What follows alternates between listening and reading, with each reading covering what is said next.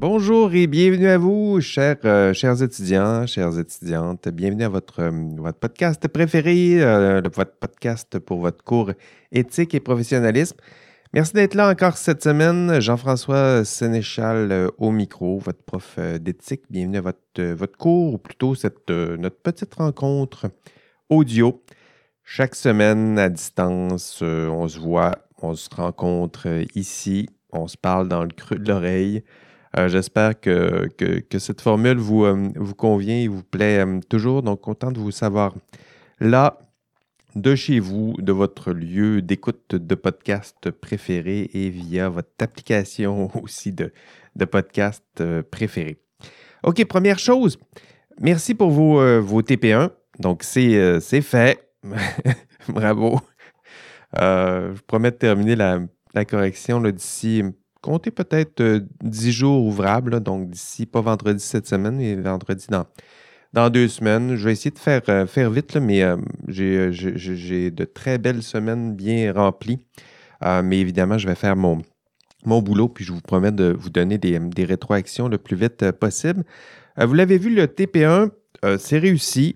En fait, c'était votre premier vrai test pour vous mettre à l'épreuve peut-être votre équipe. Hein. je le disais un peu en classe, le plus gros défi de ce TP1, c'était peut-être un défi de, gestion d'équipe. Donc, vous assurez que les, les membres de l'équipe sont, sont actifs, sont engagés, euh, que vous euh, vous assurez que vos, vos Discord, vos Google Docs, tout ça, ça fonctionne.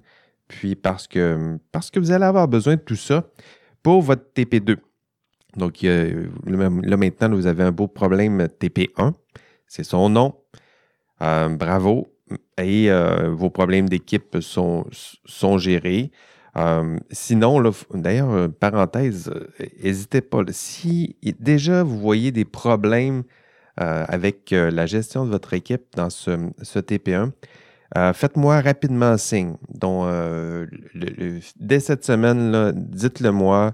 Euh, puis le but, c'est pas de dénoncer quelqu'un. Le but, c'est de gérer de façon préventive une, situation qui, qui pourrait s'envenimer. Donc, vous l'avez vu, là, pour rédiger deux, trois paragraphes, c'est pas bien grave, mais un gros travail, euh, quelqu'un qui se laisse, un wagon qui se laisse traîner, c'est jamais, c'est jamais le fun, puis, euh, c'est injuste. Puis ce sentiment d'injustice-là, il faut l'éviter. donc, si vous pouvez m'aider à gérer prudemment ce, problème, euh, ce serait une bonne chose de, de. Donc, écrivez-moi. Puis, euh, le but, c'est pas de sanctionner personne, c'est de, de, vous accompagner, d'accompagner peut-être l'étudiant ou l'étudiante qui, qui accuse un certain retard. Euh, ça arrive. L'important, c'est de, de, rattraper le, train et cela le plus vite possible. OK, aujourd'hui, dans ce, ce, module 4, dans ce, ce module, en fait, si vous venez en classe, demain, euh, toujours midi 30, toujours au 11.53, c'était au Deconinck.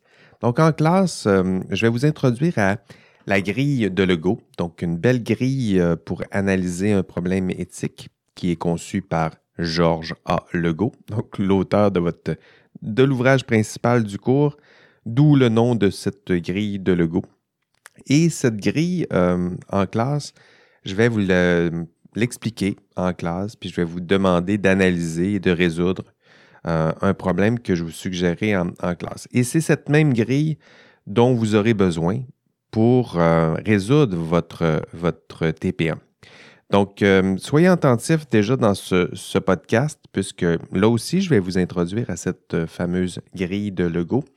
Et pourquoi être, être attentif à mes explications, que ce soit en classe ou dans ce podcast, euh, soyez attentifs parce que, parce que je le disais, vous devrez euh, utiliser cette grille euh, pour résoudre votre TP2, donc analyser votre TP1 à l'aide de, la grille. Pourquoi être attentif? Ben parce qu'il va y avoir des questions à l'examen sur cette, grille. Donc, si ça, vous prend cette, mise en garde pour maintenir votre attention, ben c'est fait. Hein, ça sera à l'examen. Et aussi, pourquoi être attentif? Parce que, parce que si vous venez en classe demain ou si vous êtes là sur euh, le Zoom en direct, il va y avoir un, un Donc, pour tester votre connaissance de cette grille. Donc, c'est le moment, si vous voulez, euh, euh, gagner ce chaos, pourquoi pas. C'est le bon moment maintenant d'être attentif puis de peut-être écouter avec une, belle intensité ce que je m'apprête à vous, à vous raconter. En classe cette semaine, donc, si vous êtes là pour vous montrer à, ben, utiliser cette grille, on va servir d'une étude de cas sur, sur le plagiat universitaire. Hein, on en parlait la semaine dernière, donc c'est dans le prolongement de tout ça. Euh, c'est un beau problème.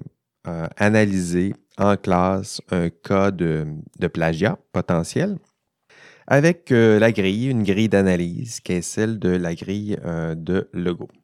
Donc, je vous le disais un peu plus tôt, je, sais que vous aimez écouter ce podcast, mais prenez le temps de, venir en classe ou d'écouter les enregistrements de cours. J'ajoute souvent plusieurs informations dans un podcast. Je vais, je, vais me garder peut-être l'essentiel ou une partie du, cours, mais évidemment, le, cours est, plus riche en cette matière. Donc, euh, évidemment, il y a des redites, vous allez le constater entre le, podcast, entre le cours, mais en même temps, ça vous permet de justement de mieux comprendre, euh, de mieux apprendre aussi plus, naturellement. La redite, ça fait partie de la, l'apprentissage, au lieu de vous demander d'apprendre ça par cœur, c'est, euh, mon but de tranquillement vous, vous euh, mettre dans des situations où vous pouvez apprendre, où je répète, où vous apprenez sans trop trop vous, vous en rendre compte. Donc, cette semaine, vais, il va y avoir des redites. On va appliquer cette grille de logo en classe, mais sur un, cas précis qu'est le plagiat en contexte universitaire.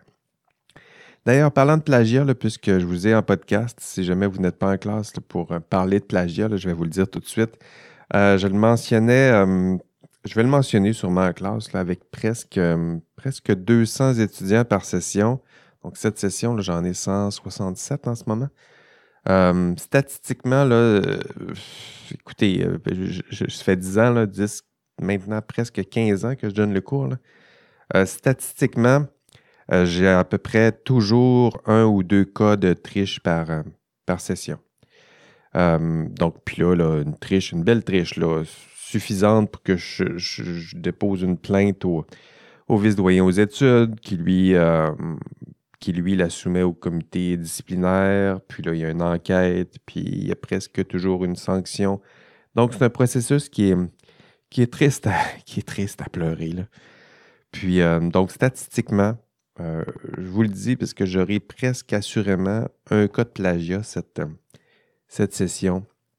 Puis, euh, pourquoi je vous raconte tout ça? Parce que justement, j'espère qu'en le disant, je souhaite décourager cette personne. Et non pas, je ne fais pas des, des, efforts actifs pour trouver puis punir cette personne-là. Je vous dis que ça va me sauter aux yeux. Donc, euh, le fait de vous en parler, j'espère, à chaque session, euh, vous décourager, pas vous, mais décourager cette personne qui a peut-être l'intention de me faire un beau euh, copier-coller dans un forum ou de tricher dans un travail, sinon un examen à, la maison. Donc, l'examen de mi-session, ça se fait à la, maison, donc soyez, prudents. Donc, dans le module 4, en classe, une étude de cas sur le plagiat. Puis euh, l'étude de cas, ben, je ne la ferai pas dans le podcast parce que c'est vraiment, ça serait euh, un peu trop redondant. Mais ce que j'ai pensé pour vous dans ce, podcast, c'est euh, vous expliquer la grille de logo, donc l'appliquer à, un cas. Et le cas que j'ai choisi pour vous, c'est le cas de Karen Duhamel, donc qu'on a vu déjà au cours, au cours 1. Donc aujourd'hui, on va se concentrer donc sur l'analyse d'un problème éthique. Le problème éthique, ce sera euh, le cas de Karen Duhamel. Puis le but, c'est de, euh, de vous aider à apprivoiser la, grille de Lego, parce que la grille de Lego fait partie de ce, TP2. Euh, le TP2, là, je vous le dis, je l'ai dit en classe, il y a deux, grosses étapes à ce TP2. La première, c'est d'analyser votre propre problème à l'aide d'une grille d'analyse. Et la deuxième étape, c'est de rédiger un rapport décisionnel. Euh, donc, on va se concentrer aujourd'hui sur la première étape, l'utilisation de cette grille d'analyse. Euh, puis, ce sera une grille qui vous sera utile pour, euh, ben, pour faire votre TP2. Parce que le TP2, là, c'est gros, là. le TP1, c'était rien, là. Donc, le TP2, là, c'est votre c'est votre Big Boss, c'est, votre euh, White Walker King, c'est votre. Euh, quoi d'autre? Votre Voldemort, c'est votre, votre étoile noire. Donc, c'est votre, euh, votre Big Boss. Là. Donc, aujourd'hui, dans ce podcast, puis en classe, ben, on va se concentrer sur la première étape, donc la grille d'analyse. Vous familiarisez avec cette grille, puisque cette grille, ce sera votre, votre arme magique, votre outil principal pour vous attaquer à votre, votre big boss, le est euh, le TP2. La grille d'analyse que je vous propose, elle est, euh, ben, c'est celle de Georges A. Legault. Euh, elle est divisée en quatre grandes phases. Je vais vous expliquer ces quatre grandes phases. Et la grille, ben, où vous allez la trouver? Vous allez la trouver dans, dans, sur l'ENA, donc, j'ai prévu pour vous cette grille. En fait, vous en trouvez une copie à la fin, à l'annexe 2 de l'ouvrage Professionnalisme et délibération éthique. Puis, euh, puis donc cet ouvrage-là, je vous rappelle, sur les notes du cours, euh, dans la colonne de gauche, c'est écrit matériel didactique. Si vous allez dans matériel didactique, vous allez voir l'ouvrage Professionnalisme et délibération éthique. Il y a un hyperlien pour accéder à la version euh, électronique euh, de cet ouvrage. Donc, vous cliquez là-dessus. Au chapitre 6, euh, vous allez voir toutes les belles instructions concernant l'utilisation de cette grille. Donc, là aussi, ce sera la grille qui, vous a expliqué, mais là, ici, c'est le Go qui vous l'explique. Et à la toute fin, donc, dans la, si vous allez voir à la toute fin, l'annexe 2, euh, il y a euh, dans cette annexe une fiche d'application. Et là, vous allez voir la grille de logo en tant que telle que, vous n'avez qu'à compléter. Puis, euh, j'ai aussi même mis sur l'ENA à quelques endroits une version de cette grille que là aussi, il ne vous reste qu'à la compléter. Mais allons-y déjà avec cette, ben, notre résumé de cette grille. Il faut rendre ça un peu plus concret.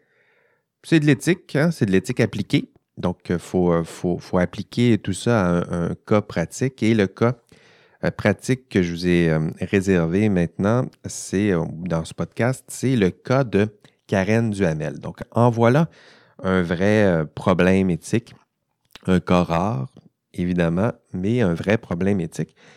puisque je vous propose, c'est d'appliquer la grille au problème rencontré par Karen Duhamel. On a vu son problème au cours, au cours 1. Et parce que certains euh, n'étaient pas là au cours 1, euh, parce que certains ont peut-être déjà oublié le code du Hamel, du plutôt, je me permets de vous le, résumer. Donc, Karen, euh, j'ai pris des notes ici. Donc, Karen, elle est, elle est ingénieure. elle vient de sortir de, l'école. Donc, il faut vous imaginer comme vous. Ça fait quelques années qu'elle est sortie de, de l'école. Elle est ingénieure plein titre, mais elle est une jeune ingénieure. Elle travaille pour une firme de génie conseil. Dans son cas, c'était Génivard. Et euh, sur le chantier de, réfection de l'autoroute 40, euh, Karen a remarqué de drôles de choses. Donc, Karen a remarqué que les quantités qu'on lui demandait de saisir dans un, logiciel, euh, ça ne correspondait pas du tout à ses calculs. Donc, elle, était convaincue que ses, collègues, d'ailleurs, avaient fait une, erreur, puis elle décide de rentrer les, bons chiffres. Puis, euh, elle a l'impression, d'ailleurs, euh, tranquillement, qu'on gonfle euh, les chiffres, les chiffres plutôt, puis que ça n'a pas de bon sens, tout ça.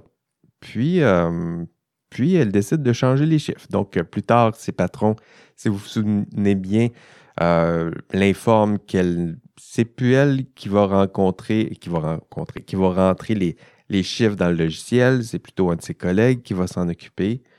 Euh, quoi d'autre? Karen se rend compte qu'autour d'elle, ben, il y a de l'argent liquide, des, pas un peu d'argent liquide qui va dans la petite caisse. Il y a des, des, des motons d'argent, c'est son expression, donc des liasses bien roulées avec des petits élastiques qui, qui circulent autour d'elle.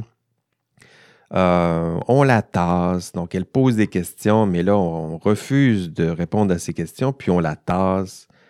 Euh, on l'intimide un peu, c'est-à-dire qu'on lui fait sentir qu'elle dérange, puis euh, ont la tablette, on lui, on lui propose des, des rôles qui ne sont pas stimulants, puis on le fait vite comprendre qu'elle dérange, on l'écarte du problème, puis euh, donc euh, voilà. Puis sinon, si vous avez besoin d'autres détails, bien, allez peut-être réécouter ça. C'est une belle vidéo. Je vous avais dit que c'était peut-être la vidéo la plus importante de votre, session.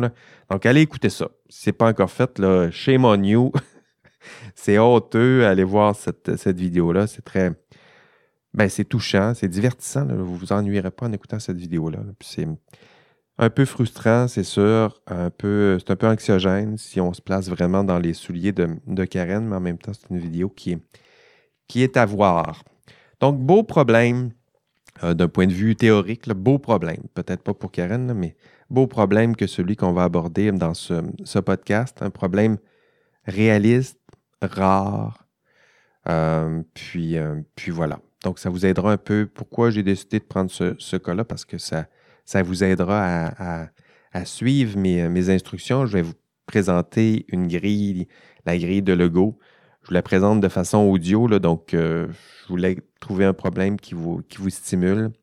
Donc, on va prendre le cas de Karen Duhamel pour passer à travers la première étape de votre TP2.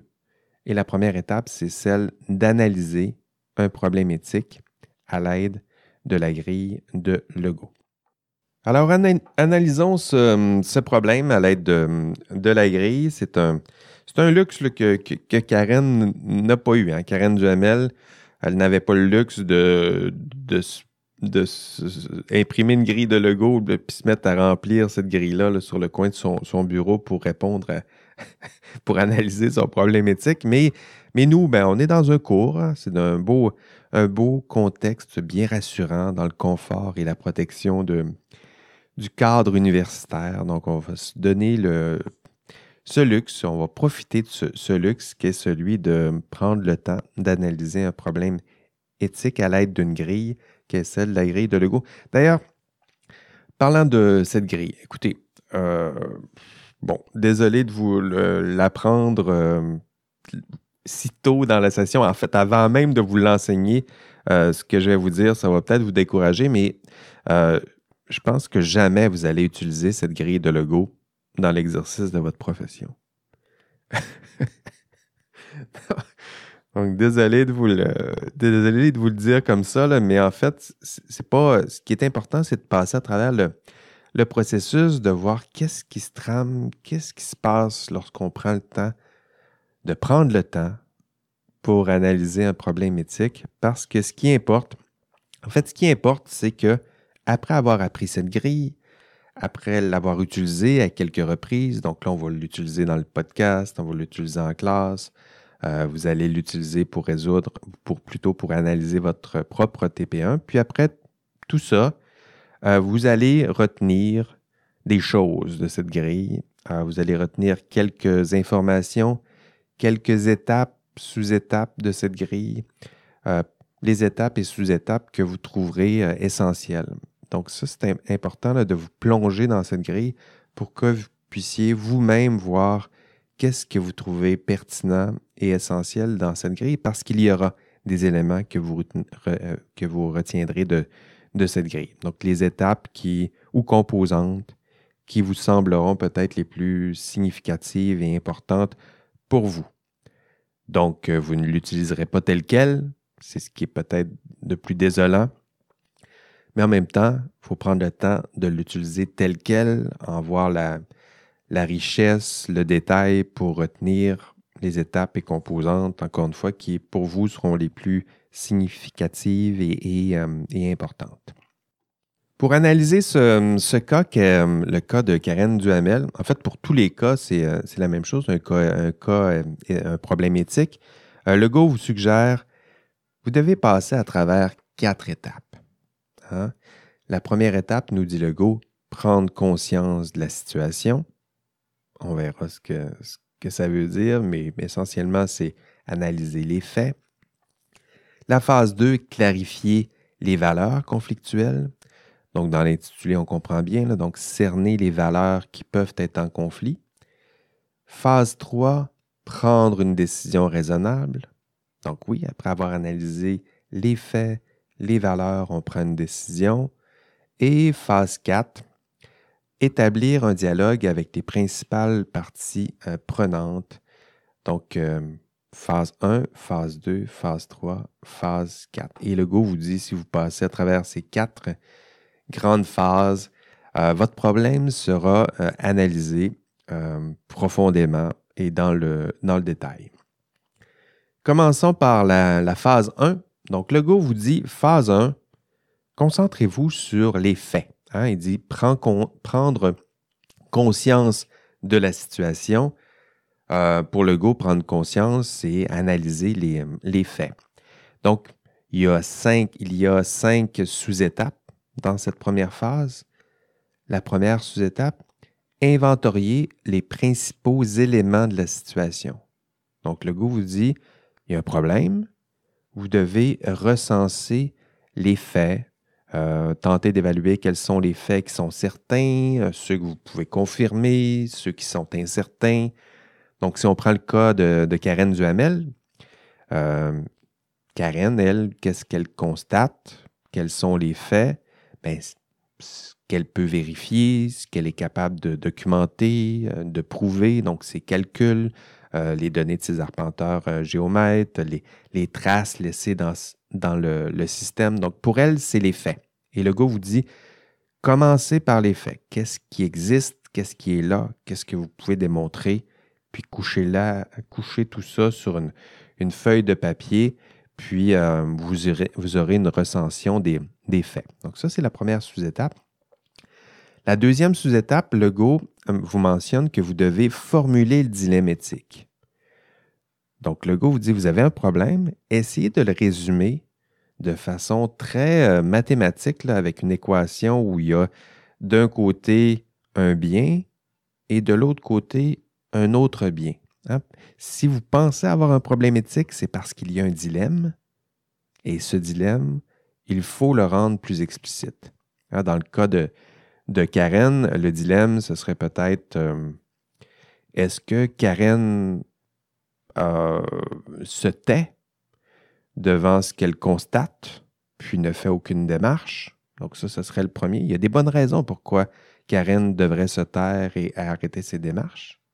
Et il y a des bonnes raisons aussi pourquoi Karen devrait euh, poser des questions, faire d'autres démarches, euh, tenter de, de, de, résoudre le problème, d'en parler un peu. Donc le dilemme, il est là.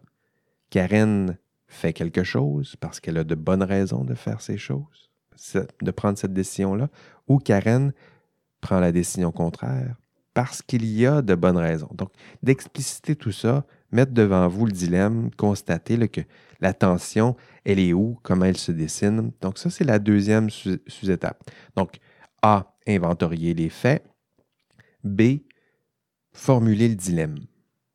C, on est toujours dans la première phase, là, résumer la prise de décision spontanée. Donc, le gars vous le dit, D'abord, c'est important de prendre conscience de votre décision spontanée. On l'a, cette décision-là. Le gars vous dit, la décision spontanée, je ne vous dis pas de la mettre de côté, mais vous devez l'expliciter, la dire, puis après tenter de résoudre le problème, hein, pour mettre sur table le fait que vous avez une décision qui est intuitive.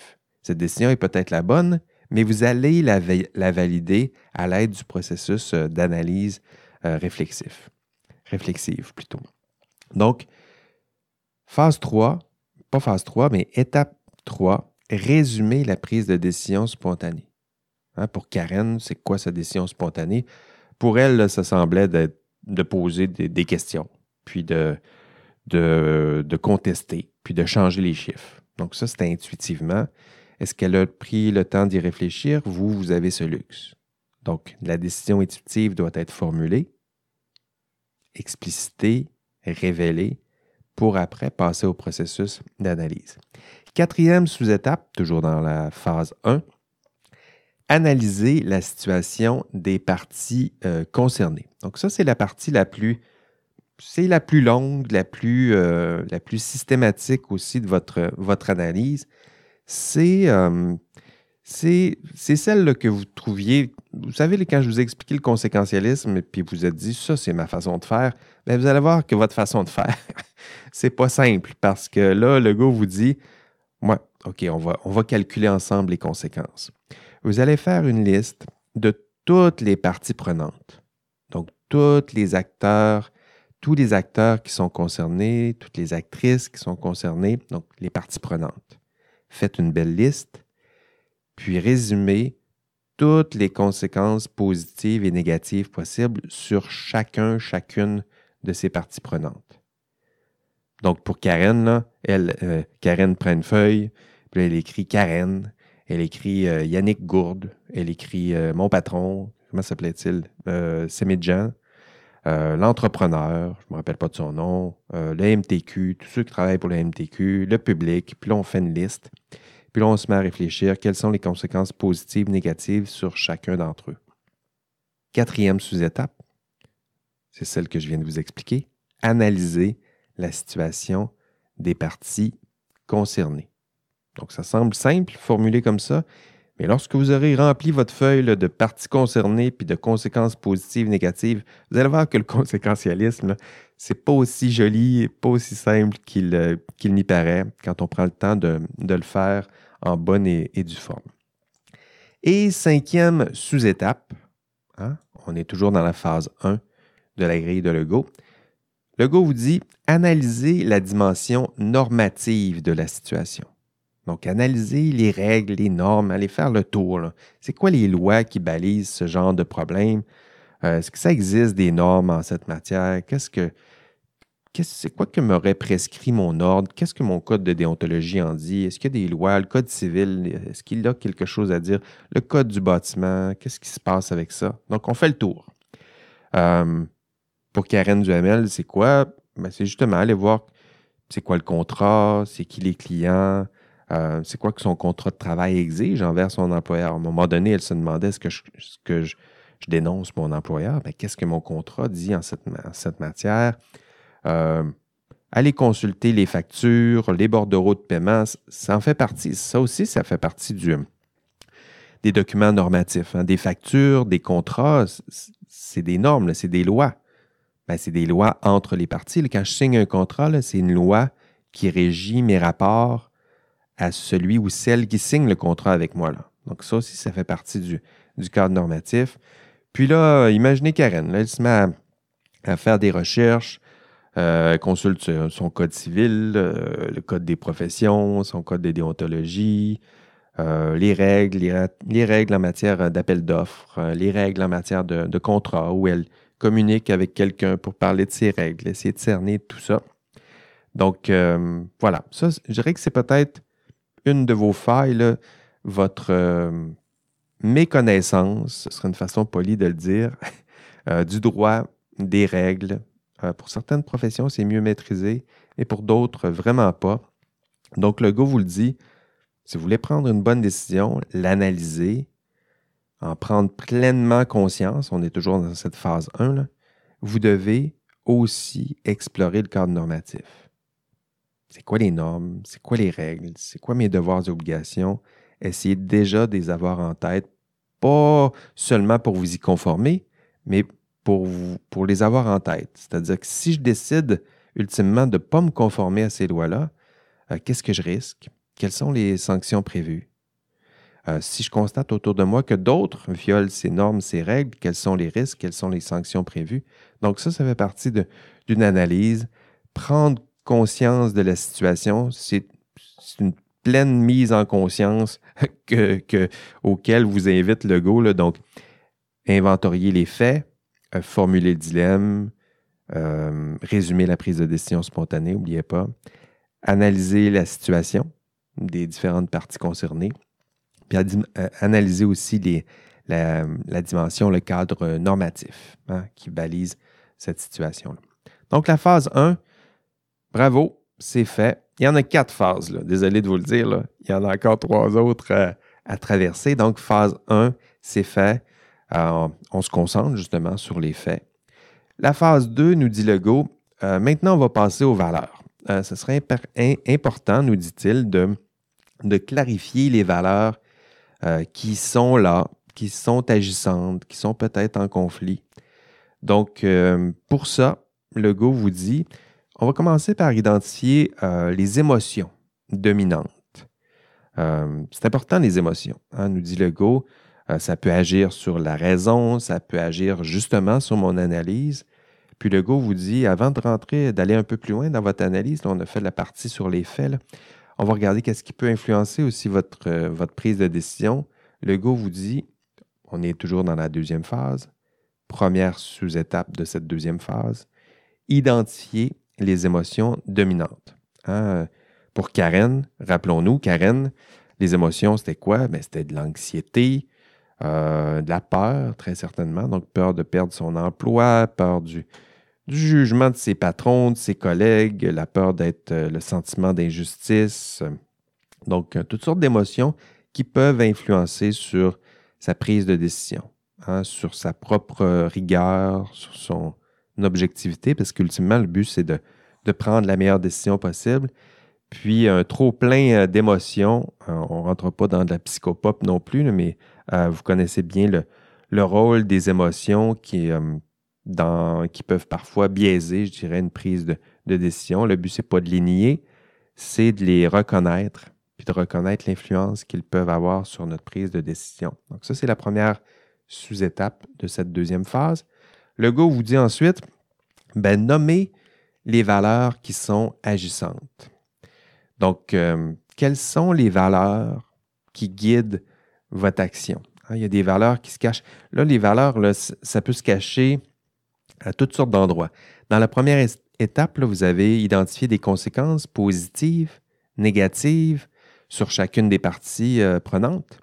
Ben, derrière chacune des conséquences positives, négatives, si vous avez dit positive, négative, c'est qu'il y a une valeur qui, qui est là. Si, vous avez, dit, bien sur Karen, elle risque de perdre son emploi, mais la valeur qui est en dessous de ça, c'est justement c'est la sécurité d'emploi. Euh, pour d'autres, ce sera la sécurité, euh, pour elle, des fois, elle peut, euh, c'est sa santé mentale aussi qui est, une valeur qui peut, qui peut influencer. des fois, elle va calculer des conséquences négatives sur l'appréciation de ses collègues, sur le jugement de ses collègues. Mais justement, ici, là, on est dans la valeur, c'est quoi? C'est la, je sais pas, peut-être la loyauté envers ses, collègues ou la solidarité envers ses, collègues. il y a des valeurs qui sont cachées aussi dans, dans les lois dans les normes que vous avez identifiées. Hein. Euh, si Karen, dans son analyse, elle se dit, mais telle loi, telle norme, c'est important, il faut en tenir compte, mais pourquoi? Hein, pourquoi cette règle, elle existe? Souvent, c'est parce qu'il y a une valeur qui est, sous-jacente. Des fois, c'est des normes pour euh, protéger la sécurité, des fois, c'est des normes euh, pour, ben, pour préserver la, qualité. donc, il y, a des, valeurs qui se cachent aussi derrière les normes, les règles, les lois que vous avez, euh, identifiées. Hein. Euh, si on prend en classe, on va voir le plagiat. Ben, la valeur qui se cache derrière l'interdiction de plagier, hein, il y en a deux. Je dirais qu'il y a la vérité, l'idée de dire quelque chose qui, euh, qui est vrai, mais aussi l'idée de droit de propriété dans le plagiat, l'idée de prendre un contenu qui ne vous appartient, tient pas, puis de vous l'approprier au détriment d'un autre qui a produit ce, même, ce même passage-là. Donc la vérité, elle est là, pas la vérité, mais les valeurs sont là. Euh, elles sont des fois cachées dans les conséquences positives, négatives, dans les lois, euh, dans les, les, normes. Donc, euh, essayez de faire votre effort pour, à partir de ces lois, ces normes, à partir de ces conséquences positives, négatives, d'identifier la valeur qui, qui s'y cache. Donc, le gars vous dit, on fait la recension de ces valeurs. Il y en a plein. Puis à la fin, à partir de ces valeurs, essayez de voir le dilemme hein, que vous avez formulé un peu plus tôt. C'est quelles les deux valeurs, quelles sont les deux valeurs qui sont en opposition? Les, deux valeurs qui ressortent du lot, puis qui sont les plus importantes pour vous, pour celui qui prend la, décision, ou des fois vous allez être en équipe. Donc, les valeurs qui pour vous sont les plus importantes sont en tension. Puis, on, couchait-les là aussi sur une feuille en disant, ben, notre problème, après analyse, quand on regarde les valeurs, il y a deux valeurs qui se dessinent. ces deux valeurs-là sont en opposition. C'est les deux valeurs au cœur de notre, notre dilemme. Donc, si vous avez, fait tout, euh, tout, ça, pour Karen, ce serait quoi les valeurs? Ben pour elle, je dirais, c'est, euh, ça jongle en sécurité d'emploi peut-être, euh, loyauté envers son employeur, mais en même temps, de l'autre côté, il y a d'autres valeurs comme justice, indépendance, vérité, honnêteté. Donc, c'est des valeurs qui sont là. Puis le dilemme principal, je dirais, ce serait peut-être justement la vérité ou honnêteté contre euh, loyauté envers l'employeur. Hein, si on avait peut-être euh, le formuler de façon très synthétique, le dilemme de Karen Duhamel, c'est entre ces deux valeurs. si vous vous rendez là, ben vous aurez passé à travers les deux premières phases. Donc, la deuxième phase, c'est clarifier les valeurs en conflit, c'est-à-dire qu'on analyse les émotions, les valeurs agissantes. Donc, on, identifie l'ensemble des valeurs agissantes, puis à la fin, on essaye de voir quel est le conflit entre les deux principales euh, valeurs qui, euh, qui, se dessinent dans votre, votre dilemme principal. Donc, deux phases. La première phase, ça va. Euh, la deuxième phase, ça va aussi. Et on avance. Écoutez, m'écoutez-vous encore? Là? là, je parle puis je suis tout seul dans mon bureau, puis je vous, entends même à distance. Vous, avez, arrêté de m'écouter. Donc, je vais vous donner l'indice de la semaine pour vous, euh, vous réveiller un peu. OK, l'indice de la semaine est le suivant. Le TP2 est à remettre le 26 mars. Ce sera le printemps. Déjà.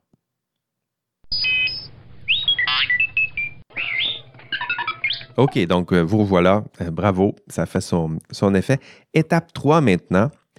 L'étape 3 de la grille de Lego, euh, c'est de, ben, une fois qu'on a analysé les faits, on a identifié le conflit de valeurs, à quoi devrait penser Karen Duhamel? Lego vous dit, vous devriez, rendu à la phase 3, prendre une décision raisonnable. Donc, il décline ça en trois sous-étapes.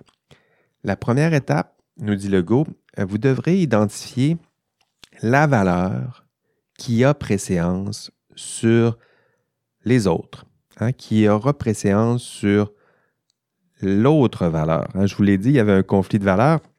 Il y avait deux valeurs principales. Il y en a une qui aura préséance sur les autres. C'est ça un conflit de valeurs. Hein? Donc, s'il n'y a pas de dilemme, il n'y a pas de problème éthique. S'il y a un problème éthique, il y a un dilemme. Et à la fin, ce qui est difficile dans une décision éthique, c'est qu'on doit privilégier une valeur par rapport à une autre. Pas parce que la deuxième n'a pas d'importance, parce qu'on doit privilégier une valeur par rapport à une autre. Donc, pour elle, Karen, qu'est-ce qu'elle va faire? Ben, elle va choisir la valeur qu'elle a choisie. Karen, on le voit dans sa, sa prise de décision c'est plutôt euh, vérité, honnêteté et justice. Donc, ça, c'est sûr que c'est la valeur qui sera privilégiée. Puis la valeur qui sera sacrifiée, donc celle qui sera en deuxième, une valeur très importante, mais malgré tout, elle va aller en deuxième.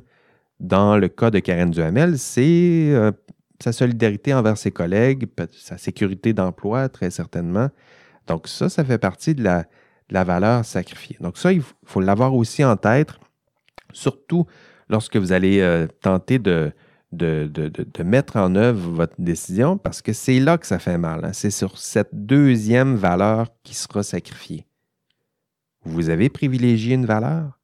La deuxième, ici dans le cas de Karen Duhamel, c'est euh, sa sécurité d'emploi. Qu'est-ce qu'on peut faire pour mettre en œuvre notre décision en privilégiant la valeur d'honnêteté, mais en évitant les problèmes qui risquent de découler du fait du sacrifice de la deuxième valeur. Hein.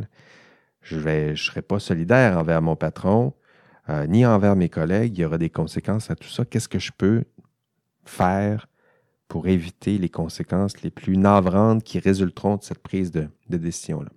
Donc ça, c'est A. Euh, le Go vous dit identifier la valeur qui aura préséance.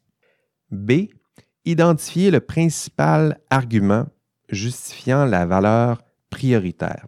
Donc là, ici, c'est là où votre, votre cours sur le conséquentialisme, puis le déontologisme, puis l'éthique de la vertu, ça vous sera utile parce que vous devrez créer des arguments.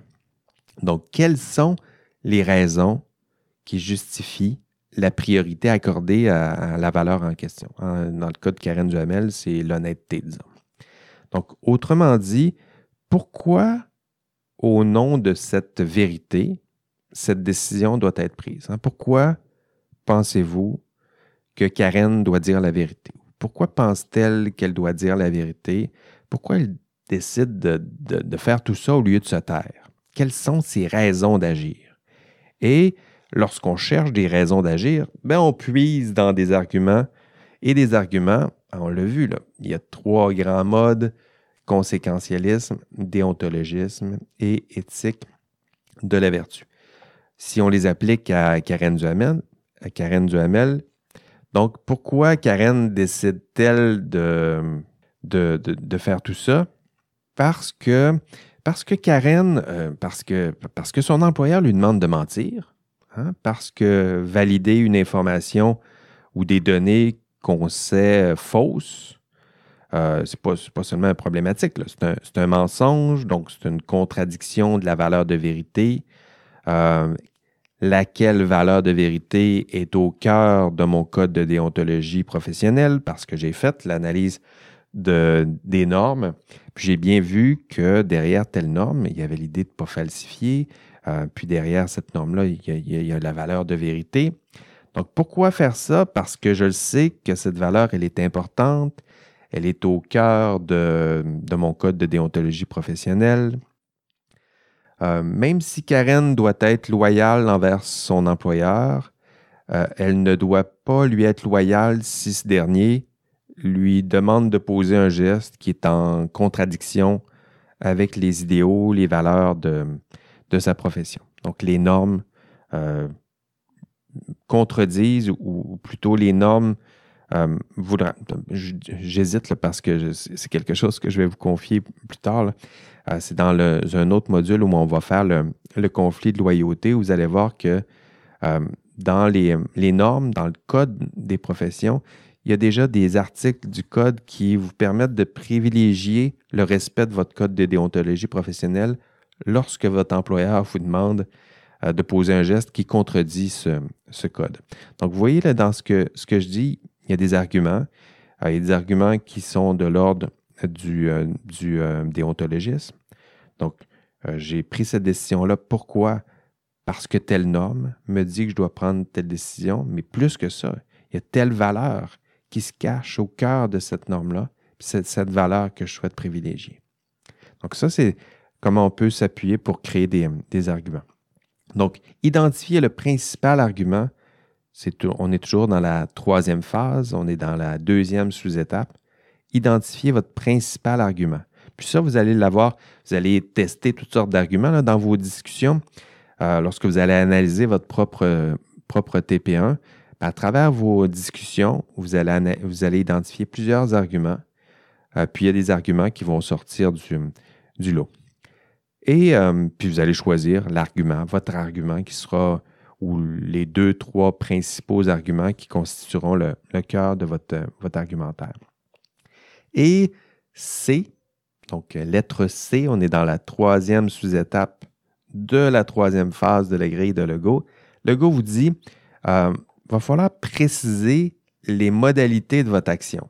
C'est-à-dire que vous avez pris une bonne décision, vous avez de bons arguments. Maintenant, vous allez nous expliquer euh, c'est quoi que vous allez faire? Donc, c'est une belle décision, mais en même temps, comment vous allez la mettre en œuvre, euh, votre décision? Donc, qu'est-ce que, autrement dit, pour Karen, elle a une décision, elle y a réfléchi, maintenant, qu'est-ce qu'elle doit faire? Et là, euh, vous devez euh, mettre ça en, œuvre. Hein. Karen, par exemple, elle, devra, qu'est-ce qu'elle devra faire? Elle va communiquer, elle doit communiquer, par exemple, avec l'OIQ pour essayer d'avoir de du soutien de l'OIQ, euh, avoir ses, conseils, euh, son aide, euh, quelques informations. Est-ce que ça va fonctionner? Dans le cas de Karen? On a vu que ça n'a pas très bien fonctionné, mais néanmoins, ça pourrait faire partie de son, plan d'action. Qu'est-ce qu'elle pourrait faire? Ben, elle pourrait prévenir le client, le MTQ, de, ses doutes. les mettre dans le, processus, donc les intégrer dans le processus décisionnel, les informer de ses intentions, colliger, partager des, preuves, peut-être demander les conseils, de l'aide même de ce, client-là. elle devra, qu'est-ce qu'elle devra faire? Ben, elle devra prévenir aussi son employeur qu'elle a l'intention de rentrer les chiffres, à un moment donné, elle ne peut pas juste se contenter de, faire ça euh, sans en parler à personne. Donc, prévenir son employeur ou peut-être avant prévenir justement des autorités euh, compétentes. Euh, écoutez, les liasses d'argent, à un moment donné, il faut en parler.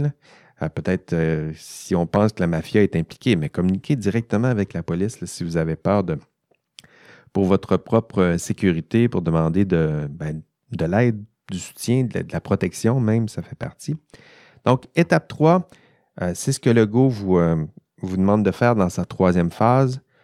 Euh, prendre une décision raisonnable, c'est-à-dire identifier la valeur qui a préséance, créer un argument qui met en, exergue cette justement valeur qui a préséance, ou des arguments qui pourront justifier le, choix de cette valeur qui a préséance, et c'est préciser les modalités de l'action qui, euh, qui, sera entreprise.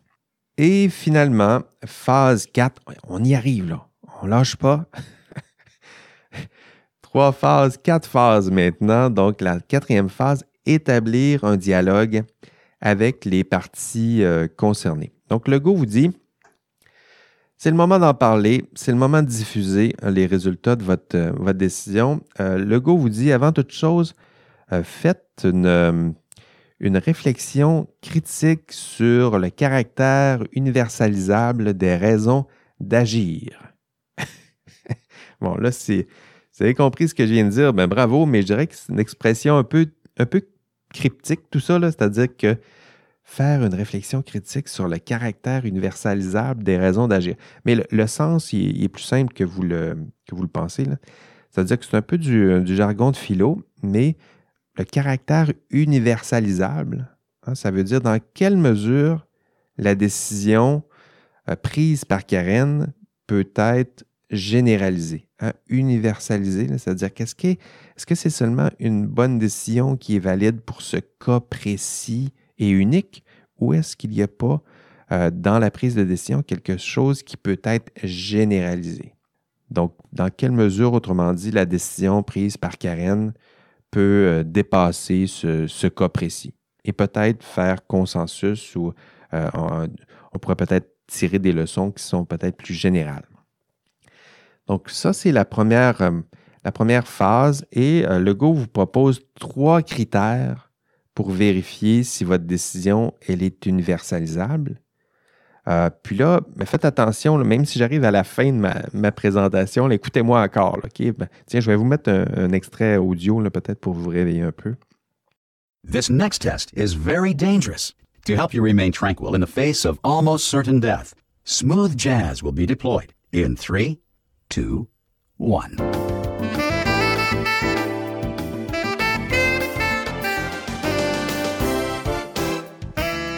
Bon, voilà, euh, bravo. Euh, le Go, il vous propose trois critères, c'est ce que je vous disais, pour, euh, pour examiner dans quelle mesure la décision de Karen peut dépasser ce cas précis. Dans quelle mesure sa décision peut être généralisée.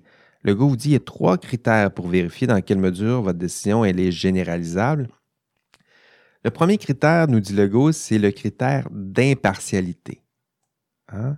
La prémisse ici, c'est qu'une décision qui est impartiale est plus facilement généralisable. Et par critère d'impartialité, le go vous dit euh, attention, hein, il pourrait être tentant de prendre une décision, mais qui ne sert, qui sert surtout vos propres intérêts personnels. Donc ça, on va voir ça dans notre module sur le, conflit d'intérêts, mais lorsqu'on parle d'impartialité, on parle du risque que votre décision soit partiale, donc qu'elle serve des intérêts d'une partie en particulier ou qu'elle serve vos propres intérêts personnels. Donc ça, c'est un, risque lorsqu'on prend une, décision. Donc, attention, le go vous dit, est-ce que votre décision est impartiale? Si oui, elle est généralisable. Sinon, il va falloir au moins reconnaître que peut-être que votre décision sert une partie en particulier, vous sert peut-être vos intérêts, puis là, il va falloir être capable de justifier pourquoi la décision est bonne, même si elle sert vos propres intérêts, ou même si elle sert les intérêts de votre, votre frère ou votre ami qui était concerné dans votre problème. Donc, pour Karen, son défi, pour le premier critère, le critère d'impartialité, comment pourrait-elle faire pour rendre sa décision encore plus impartiale? Donc, si Karen avait décidé de prendre la décision de ne pas en parler, de se taire, on voit bien que ça sert ses propres intérêts. Hein, donc, est-ce qu'elle serait capable de justifier pourquoi? Peut-être sa justification, c'est juste, écoutez, j'avais tellement peur, la mafia était là, ils m'ont menacé, ils m'ont envoyé une carte de Noël avec, euh, euh, un, arme à feu dans un colis. Ben là, ça vaut la peine comme, comme explication de servir ses propres, pourquoi j'ai servi mes propres intérêts personnels. Mais dans le cas de Karen Duhamel, on le voit bien, sa décision, elle ne sert vraiment pas ses propres intérêts personnels. Donc, elle est impartiale dans la mesure où sa décision semble plutôt s'appuyer sur, on le voyait dans son témoignage, moi j'ai un code, il y a la loi sur les ingénieurs, puis j'ai envie d'appliquer cette loi-là. Donc, cette loi-là, elle est impartiale. Les lois sont pensées pour être impartiales, pour ne pas tenir compte euh, d'une partie euh, en, particulier. Euh, elles sont là pour être généralisées. Je pense que c'est la force des, des, normes. Donc, Karen, le critère d'impartialité, ici, là, il serait analysé de cette façon-là. Ma décision, elle est impartiale. Pourquoi? Parce que je m'appuie sur des normes, des règles qui, elles, sont impartiales. Donc, ça, ce serait une démonstration. Ici, au contraire, est-ce que je sers mes propres intérêts personnels? À ce moment-là, la décision, elle est partiale. Et comment est-ce que je vais être capable de l'expliquer? Peut-être que j'ai des raisons de justifier pourquoi j'ai décidé que ma décision serait partiale, qu'elle prendrait parti? Le deuxième critère euh, mentionné par Legault, on est toujours dans la dernière phase. Euh, Legault vous dit, votre décision est généralisable, il faut penser au deuxième critère qui est le critère de réciprocité. Le critère de réciprocité, c'est, euh, ça vous demande de vous poser la question suivante, est-ce que ma décision pourrait être acceptable par la partie qui risque de subir les contre-coups de ma décision? Hein, votre, mère vous aurait dit, ben, pense à, à, celle ou celui qui va subir euh, les conséquences de, ta décision. Donc, tu as pris une décision difficile. Si c'est une décision difficile, il y a quelqu'un qui va en souffrir. Est-ce que cette personne-là, est-ce que cette décision-là pourrait convaincre cette personne que c'est malgré tout la bonne décision? Donc, ça, c'est un, critère qui est très exigeant. Se mettre, réciprocité, c'est ce que ça veut dire, se mettre à la place de l'autre. Qui va souffrir de ma décision? C'est une décision déchirante, mais justement, il y a quelqu'un, une partie, à quelque part, qui va en subir les conséquences. Ici, avec le cas de Karen Duhamel, qui va souffrir de cette décision-là? c'est Karen qui sûrement va subir les contre-coups de cette, décision-là. Euh, donc, c'est elle qui va subir les contre-coups de cette décision-là. Donc, elle est capable d'assumer que cette décision-là, elle est la bonne, parce que la partie qui va subir le plus de conséquences, c'est probablement, probablement elle. Donc, ça, c'est l'effort. C'est un effort difficile pour voir dans quelle mesure ta décision est généralisable, elle est bonne. Si la personne qui subit les contre-coups est capable d'accepter les raisons d'agir, est capable d'accepter l'argumentaire qui soutient votre décision, là, ici, on a, quelque chose d'important. Le troisième, euh, le troisième critère mentionné par Legault, c'est, donc on a toujours les, euh, les deux premiers, le critère d'impartialité, le critère de réciprocité. Le troisième, c'est le critère d'exemplarité. Donc, Legault vous dit, euh, ça serait intéressant de valider dans quelle mesure votre décision est euh, valide pour des cas semblables. Hein? Donc ça, c'est une réflexion intéressante. Lorsqu'on prend une décision, est-ce que votre décision pourrait s'appliquer à des cas semblables? Et si elle peut s'appliquer à des cas semblables, à quoi ressembleraient ces cas semblables? Donc ça, on a ça souvent devant, devant un juge, par exemple. Si vous allez, lorsqu'un juge rend sa décision, le critère d'exemplarité, on l'appelle la jurisprudence. Donc, le, juge sait que sa décision va faire jurisprudence. Puis dans sa réflexion, un juge va toujours essayer de voir, ma décision, dans quelle mesure ma décision elle est valable ici pour ce cas précis? Ou est-ce qu'on ne peut pas l'appliquer à d'autres cas semblables? Je pense que oui. Et voici à quoi devraient ressembler les cas semblables pour que ma décision soit valide. Donc, pour Karen, euh, c'est difficile et elle, elle doit se demander est-ce que ma décision peut s'appliquer à d'autres cas semblables. Euh, ben ici, le cas de Karen, ça s'appuie sur des normes, sur des règles, sur des lois. Donc, encore une fois, ça donne bien ici, les, lois, les règles, les normes sont, sont, généralement formulées d'une façon suffisamment euh, généralisable, justement, ou inclusive pour résoudre des cas semblables.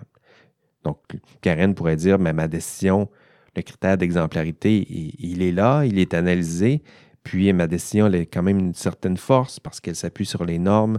Donc, typiquement, un cas qui ressemble au mien. Euh, puis là, ici, il faudrait euh, expliquer quels sont les, c'est quoi les, traits principaux du cas rencontré par Karen Duhamel. Bien, un cas qui ressemble à un cas comme Karen Duhamel, euh, sa décision pourrait être inspirante pour d'autres. Euh, puisque la décision s'appuie sur des normes, des règles qui, dans, qui c'est déjà dit, sont plutôt euh, généralisables. Puis je dis ça, puis en même temps, je ne veux, pas non plus que vous, vous en concluez que ben, la bonne décision, celle qui respecte les critères, c'est nécessairement une, décision qui se conforme aux, normes, aux règles, parce qu'en en éthique, en tout cas en éthique au moins, il faut, l'admettre, il faut admettre l'idée que parfois s'éloigner des normes ou, contredire certaines normes, certaines lois, certaines règles, ça se peut que ce soit aussi la, bonne décision. Hein, c'est ce qu'on appelle un, cas d'exception. Euh, parfois, il faut s'éloigner des normes, des règles dans un cas précis. Hein, et éventuellement expliquer pourquoi on a dû s'éloigner des normes, des règles parce que le cas était tout à fait particulier. Donc ça, ça existe, mais il faut passer à travers les, ces différents critères pour en, avoir pleinement conscience. Donc, j'ai analysé les normes, les règles, puis effectivement, la bonne décision à prendre, c'est de m'éloigner de telle norme parce que, je ne sais pas, peut-être que telle norme est injuste, ou peut-être que le cas est tellement rare ou n'a pas été pensé dans la conception, la rédaction de ces, normes, ces règles, ces lois, que j'ai décidé de m'éloigner de ces normes, ces règles, ces lois. Donc, ça, ça, ça, doit être possible. Puis, en, concluant cette, ces quatre grandes phases, je voulais au moins vous le, vous le mentionnez. Donc, toujours, on, est, on, va, on va clore quand même avec la, dernière phase, la phase 4. À la fin de la phase 4, le Go vous dit formuler, on est en 4B, tiens, si vous voulez être rigoureux, formuler et présenter une argumentation complète permettant de justifier votre position. Donc, je le dis doucement parce que là, ici, vous reconnaissez quelque chose. Là. Donc, formuler et présenter une argumentation complète? Bien ici, c'est votre TP2. C'est là votre TP2. C'est là qu'on est rendu. C'est en 4B. Donc là, on a seulement analysé à l'aide de la grille. Et 4B, c'est votre rapport décisionnel. Donc, quand je vous disais que le TP2, c'est gros, le TP2, c'est l'analyse de la grille, celle que je viens de vous expliquer. Puis lorsque vous serez rendu à 4B, c'est là que vous commencez votre rapport décisionnel.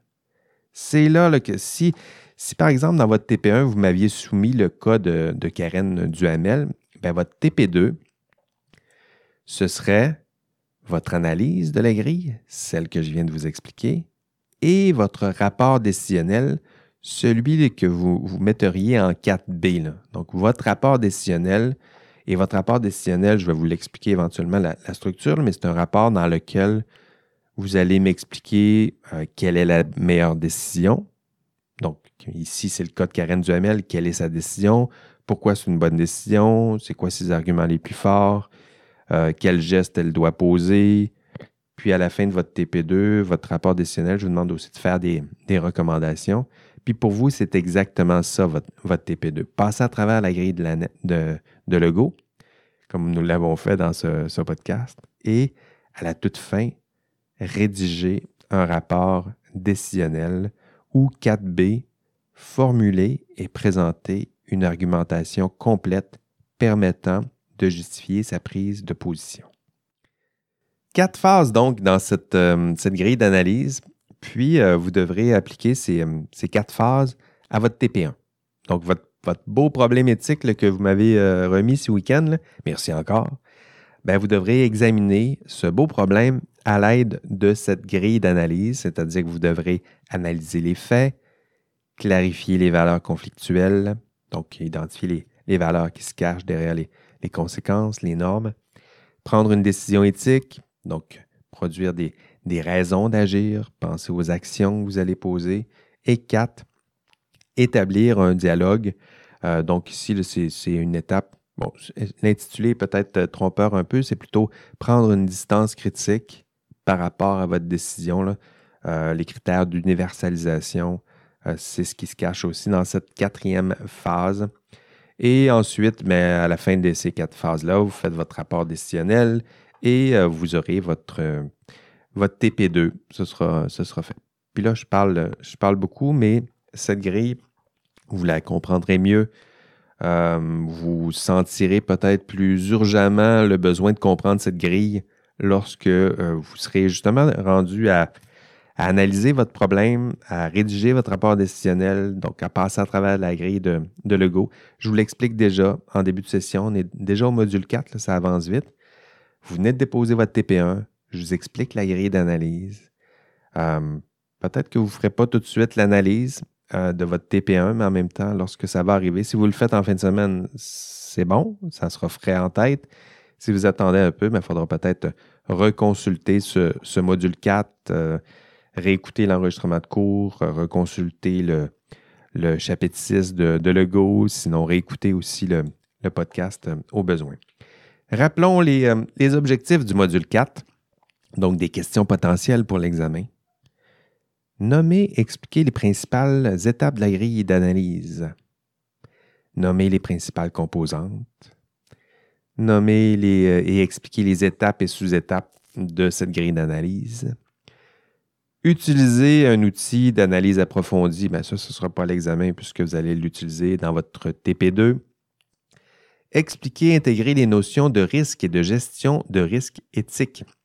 Ça ici, euh, ce sera dans le, dans le texte de Hélène Hermanson. Euh, le texte s'appelle A Three-Party uh, model, model Tool for Ethical Risk Analysis. C'est un texte que je vous demande d'explorer.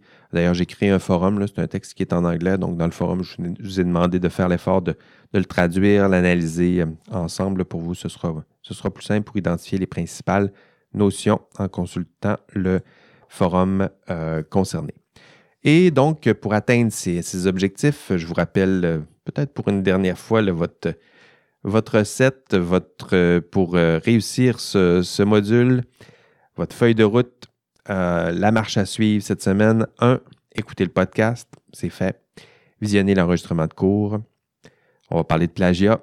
Vous serez là, vous, vous irez écouter ça. Sinon, ça sera bien le fun de discuter de plagiat avec les étudiants en classe. Allez lire euh, l'ouvrage de Georges Legault. Donc, j'ai parlé du chapitre 6. Évidemment, c'est une lecture très attentive et engagée, euh, puisqu'il y a les instructions concernant la grille de Legault. Allez lire le texte en question de, Hélène Hermanson, je l'ai cité un peu plus tôt. Allez participer au forum. N'oubliez pas, c'est des points presque gratuits. Euh, les, les forums au module 4 sont ouverts dès mardi matin et continuez euh, vos, travaux d'équipe. Donc, vous avez, euh, je le disais un peu plus tôt, vous avez tout ce qu'il faut pour faire votre, en tout cas pour entamer votre TP2 très certainement. Donc, euh, je vous ai expliqué la grille, je vais l'expliquer en classe. Donc, une fois que vous aurez tout ça en tête, vous pouvez sauter dans l'analyse de votre propre TP1. pourquoi pas ce week-end? Hein? Remplissez la grille en équipe. ce serait une belle façon de commencer tôt et prudemment tôt votre TP2. Euh, je le disais, il y a une version de cette grille euh, qui est disponible sur le, site euh, du cours, sur l'ENA du cours au module 4. Voilà, c'est tout pour, cette semaine. C'est tout pour ce podcast. Donc, ben, bravo, vous gardez le rythme. Très bien, puis ça, vous aidera très certainement à réussir, sinon exceller en cette belle matière qu'est l'éthique et le professionnalisme. On se revoit demain mardi, peut-être en classe pour vous, sinon sur Zoom. Sinon, ben, la semaine prochaine, on se revoit via minimalement ce podcast. Et d'ici là, prenez soin de vos proches, prenez soin de vous. Allez, bye bye.